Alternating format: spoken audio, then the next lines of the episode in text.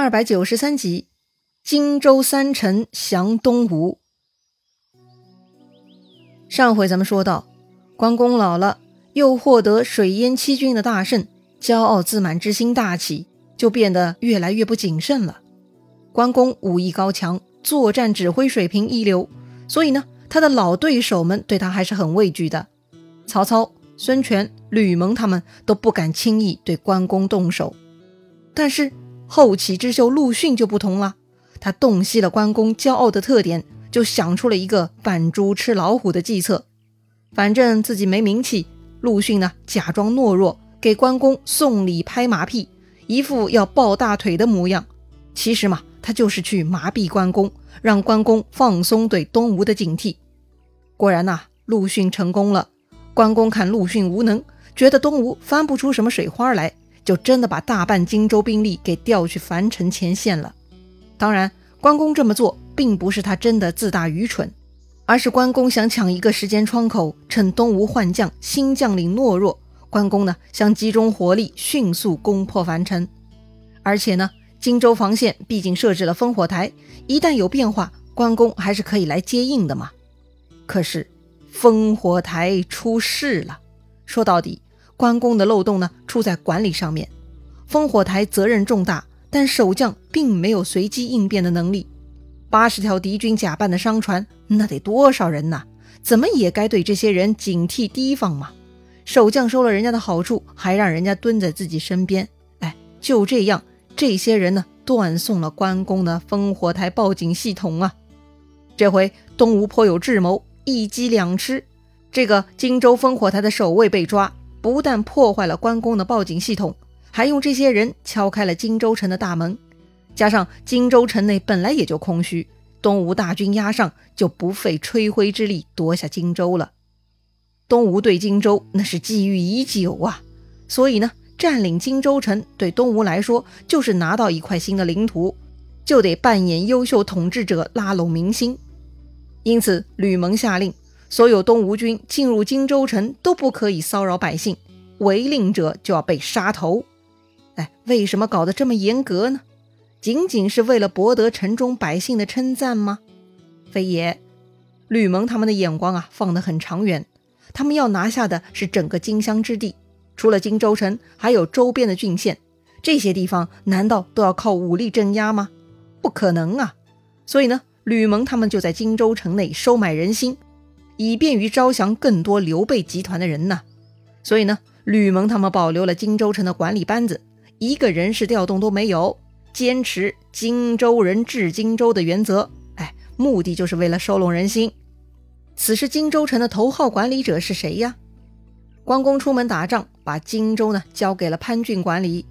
前面那个造烽火台的王府提醒过关公，说潘俊此人多猜忌又贪小便宜，不可任用。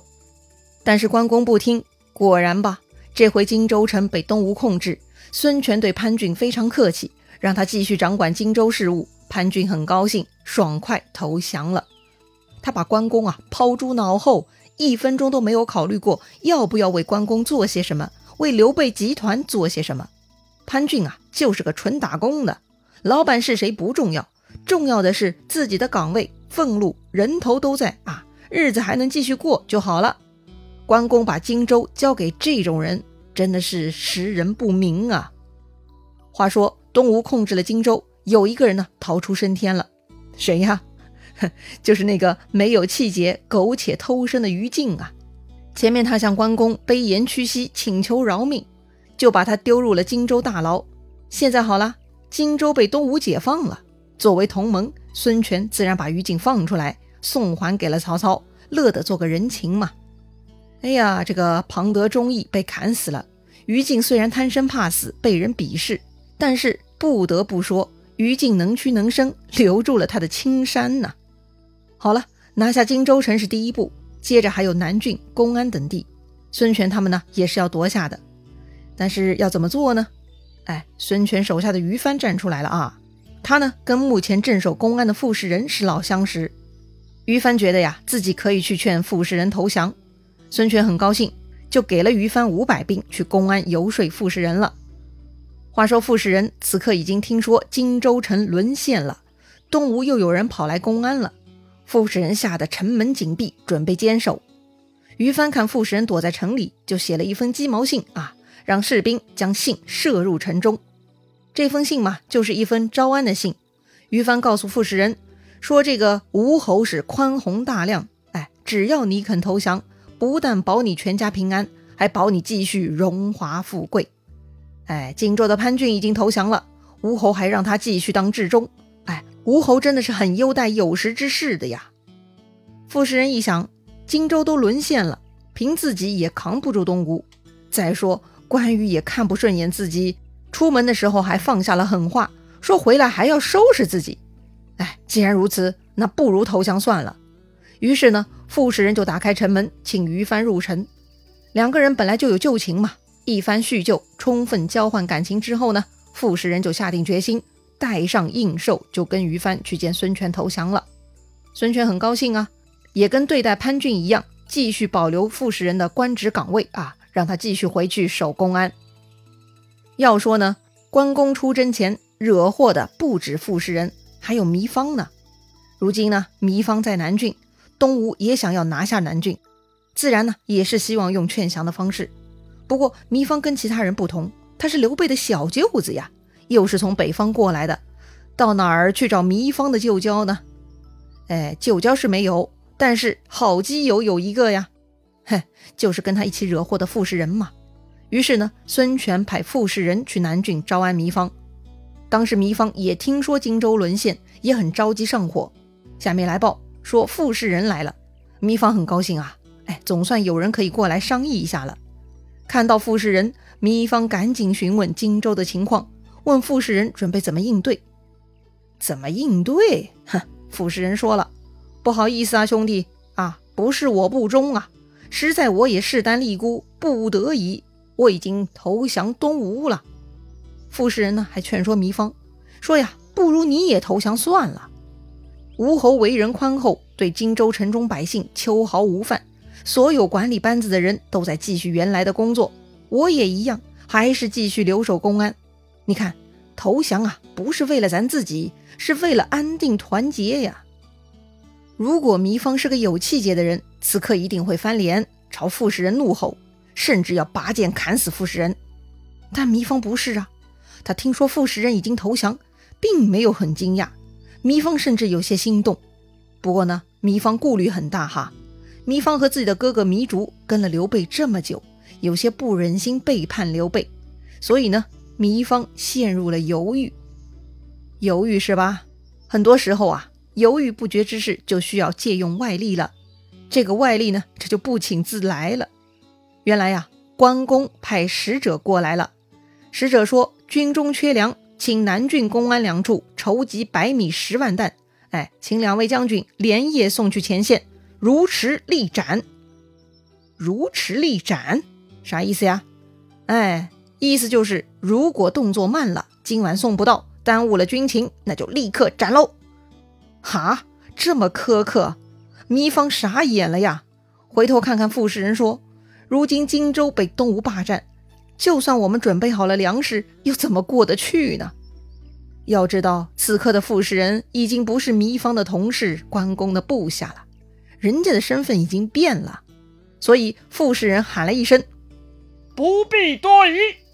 就拔出佩剑砍死了关公的使者。糜芳大惊啊！哎，你怎么把使者给杀了呢？